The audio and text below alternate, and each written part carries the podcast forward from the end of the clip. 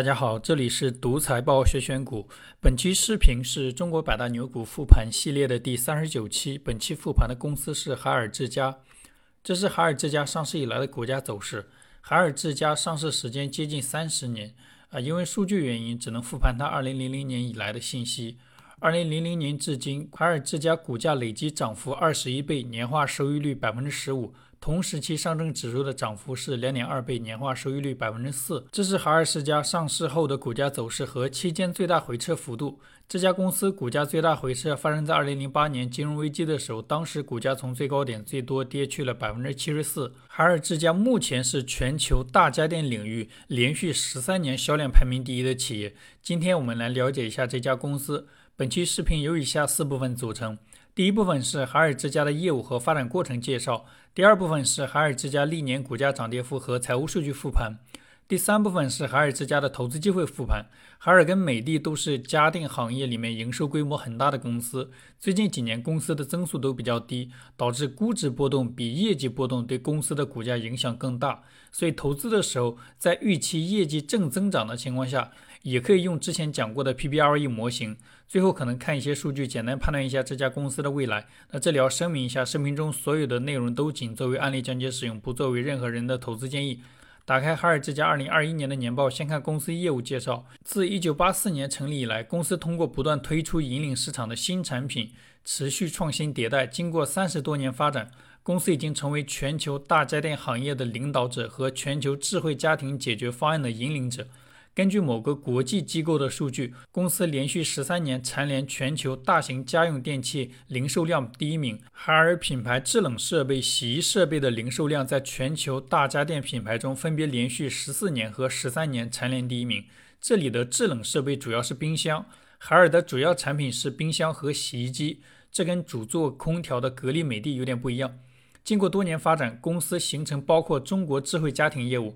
海外家电与智慧家庭业务和其他业务在内的三大业务布局，这是海尔国内业务的市场份额信息。其中，冰箱业务国内线下市场份额百分之四十一，线上市场份额百分之三十八；洗衣机业务线下市场份额百分之四十三，线上市场份额百分之四十。这两个核心业务，不管线上还是线下，市场份额都在三分之一以上。这是空调业务，家用空调线下市场份额百分之十七，线上市场份额百分之十四。高端市场份额百分之二十，不管线上线下，公司的份额都在提升。商用空调线下的市场份额百分之十点七，份额比例也在提升。除此之外，海尔还有一些业务规模比较小的其他电器，有兴趣的可以自己看一下。因为海尔二十几年前就跑到美国建厂做海外业务，经过不断的收购扩张，公司目前有一半的营业收入来自于中国以外。我们简单看一下这里列出的海外业务排名，公司在北美、欧洲、南亚、澳大利亚、日本等超过一百六十个国家和地区为用户服务。公司已具有超过二十年的海外运营经验。二零一五年，公司收购日本三洋电机在日本和东南亚的白色家电业务。二零一六年，收购美国通用电气公司的家电业务。二零一八年收购新西兰国宝级电器品牌飞雪派克。二零一九年收购意大利电器公司 Candy。下面红线部分，根据某个机构的数据，二零二一年公司在全球主要大家电市场的份额如下：在亚洲市场零售量排名第一，在美洲市场排名第二，在澳大利亚和新西兰市场排名第二，在中东及非洲市场排名第三，在欧洲市场排名第四。看完业务介绍，下面看公司业务相关的行业信息。先看国内市场。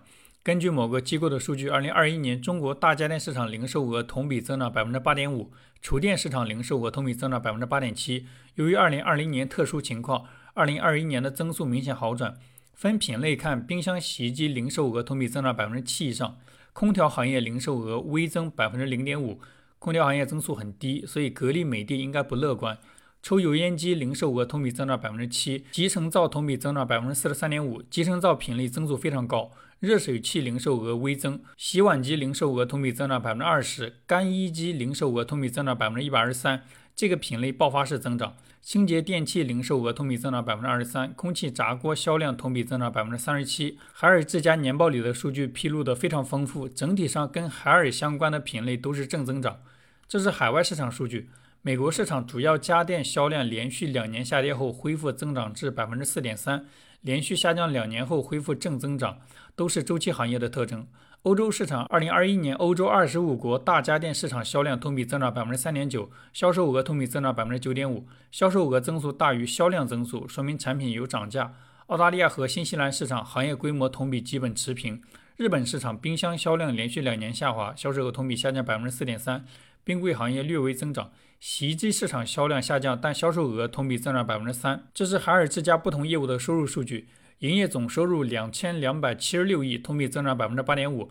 报告期内，公司剥离了一些业务，如果算上剥离的业务，营业收入同比增速是百分之十六。其中，电冰箱收入七百一十六亿，占总收入的比例接近三分之一；洗衣机收入五百四十八亿，占总收入的比例接近四分之一；空调收入三百七十五亿，厨电收入三百五十二亿，其他业务规模都很小。能看到，公司规模较大的业务是冰箱、洗衣机、空调、厨电。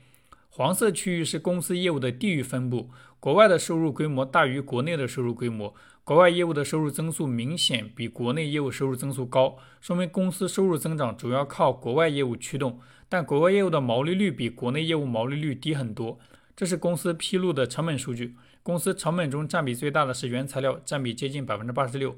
所以原材料价格变化对公司的核心财务指标会有比较大的影响。下面是海尔之家的股东信息。公司有大量的股份在香港交易所上市。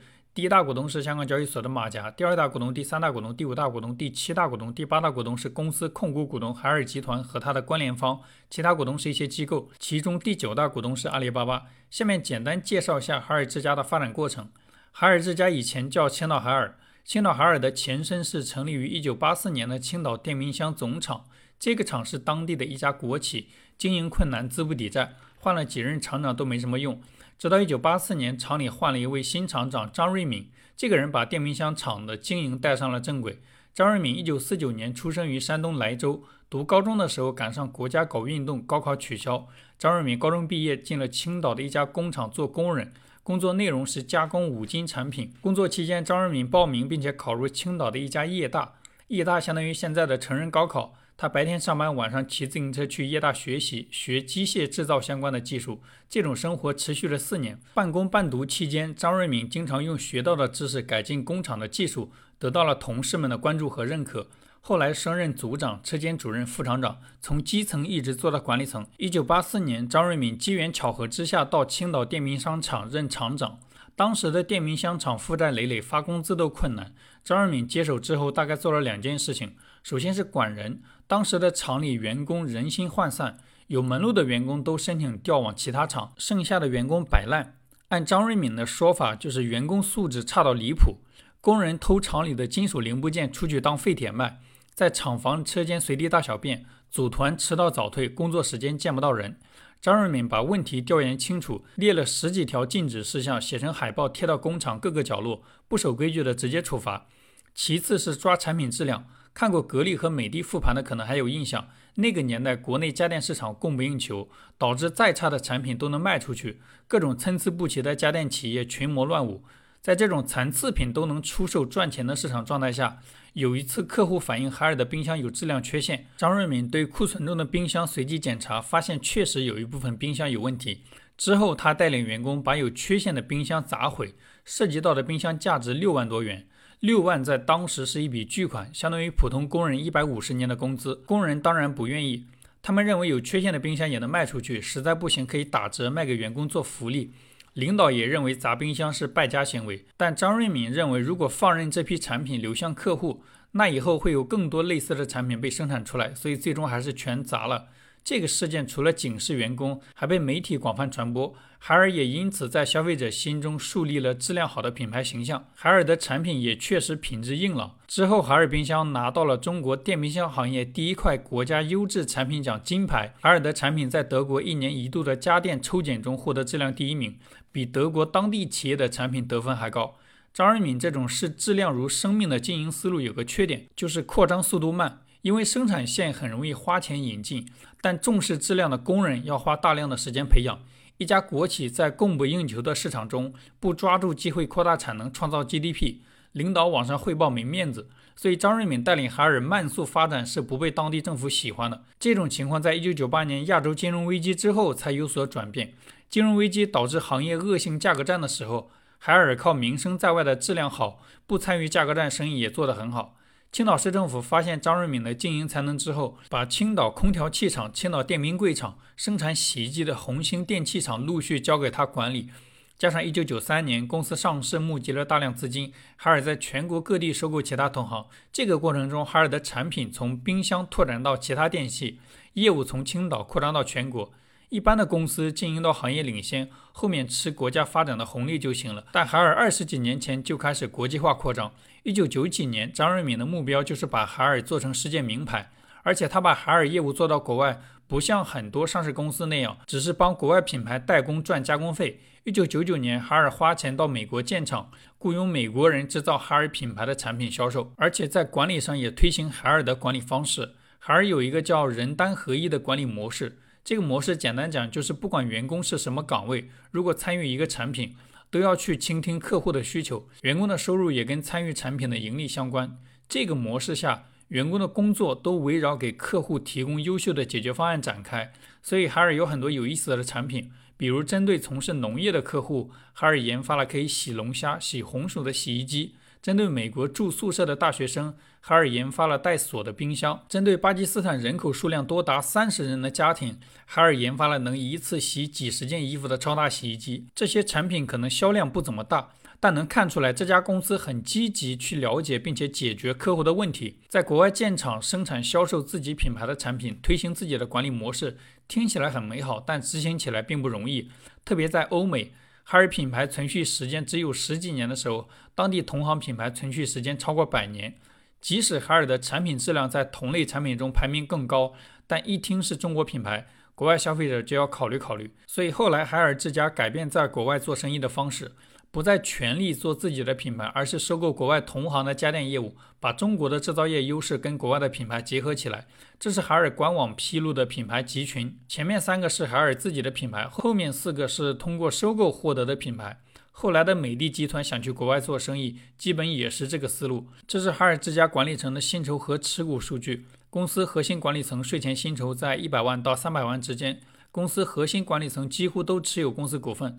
这里还披露了管理层增减持股份的原因，都是由于员工持股计划产生的增持。以上是海尔之家的业务和发展过程介绍，下面开始海尔之家的股价波动和财务数据复盘。这张是海尔之家的收入变化，公司营业收入很少有同比下降的年份。二零一六年、二零一七年有过增速较高的时候，那两年刚好是全国房价大涨后的两年。近几年公司的营业收入增速都比较低。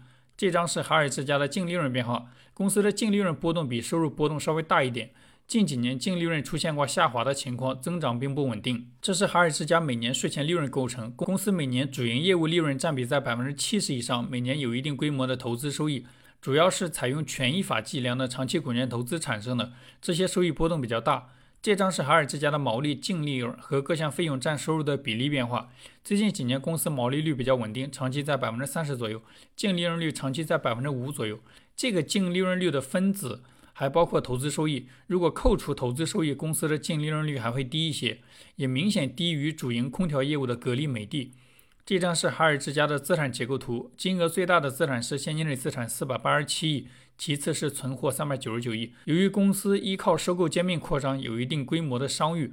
这张是海尔之家的负债和股东权益结构图。公司最大的负债是应付类款项六百七十四亿，有息负债一百四十六亿，小于前面四百八十一亿的现金类资产。公司现金充足。这张是海尔之家的营运资产、营运负债和营运净资产的变动。公司营运净资产长期小于零，而且绝对值金额巨大。说明公司在产业链上有很强的议价能力。营运净资产绝对值从二零一六年开始持续增长，公司股价也在二零一六年年报开始见底。下面是现金流量表，公司金额较大的现金流主要是主营业务赚到的现金、生意扩张支出的现金、分红分掉的现金。公司主营业务赚到现金整体趋势跟主营业务利润趋势一致，有过下降的时候。二零二一年创了历史新高，生意扩张支出的现金逐年增长。而且规模远小于主营业务赚到的现金，公司造血能力很强。公司每年分红规模占当年净利润的百分之三十左右，分红率在百分之二左右。深绿色是收购兼并支出的现金，可以看到二零一六年有过一笔三百多亿的收购兼并支出，是收购美国通用电气家电业务的支出。这张是海尔之家的自由现金流变化，前面看过了，公司造血能力强，自由现金流一直大于零。这张是海尔之家的资产质量和估值数据图。大部分年份公司的净资产收益率大于百分之十，属于比较优秀的水平。但是二零一五年至今，公司的资产质量整体上要比格力、美的差一些。以上是公司的股价波动和财务数据复盘，下面是海尔之家的历史投资机会复盘。那前面梳理公司业绩记录的时候看到过，大部分年份公司的收入和净利润增速比较低，但整体还是正增长的趋势。业绩增速低的情况下，希望业绩带动股价出现大幅上涨不现实。更多的时候，公司股价波动是估值驱动。投资这种公司的时候，买的便宜就变得很重要。在美的集团那期视频，我们讲过跟估值相关的模型 PBRE 模型，具体模型这里不重复了。不了解的可以去回看那期视频。按照 PBRE 模型的公式，用净资产收益率除以市净率，得到每年的预期收益率。能看到预期收益率在百分之十附近的年份有2015年、2019年。由于每年的财务数据要到下一年年初年报披露才能知道，所以2015年、2019年预期收益率高的时机是2016年和2020年初。这两个时间点对应的股价位置是涂上蓝色的圈圈，几乎都是股价阶段的最低点。之后的收益率我就不算了，有兴趣的可以自己算一下。注意，这种股价涨幅受业绩驱动的比例比较小，主要是估值提升带动。所以，当公司的估值高、预期收益率低的时候，不适合投资。最后看一下海尔之家未来业绩相关的线索。网络上有各种电器在国内国外的渗透率数据，整体上海尔之家的核心产品冰箱、洗衣机在国内国外的渗透率比较高。通过渗透率预判公司业绩增长比较难有确定的结论。这里我们直接参考公司去年的一项股权激励计划。去年公司的股权激励计划，公司给出了2021年到2025年的业绩考核要求。除了已经过去的2021年。公司管理层想获取激励的股份，未来四年公司的规模净利润每年至少要增长百分之十五。这个增速不算高，但如果跟主营空调的格力、美的相比，增速要求高很多。好了，以上是本期视频的所有内容。再次重申一遍，视频中所有的内容都仅作为案例讲解使用，不作为任何人的投资建议。希望本期视频对你的投资有帮助，感谢观看。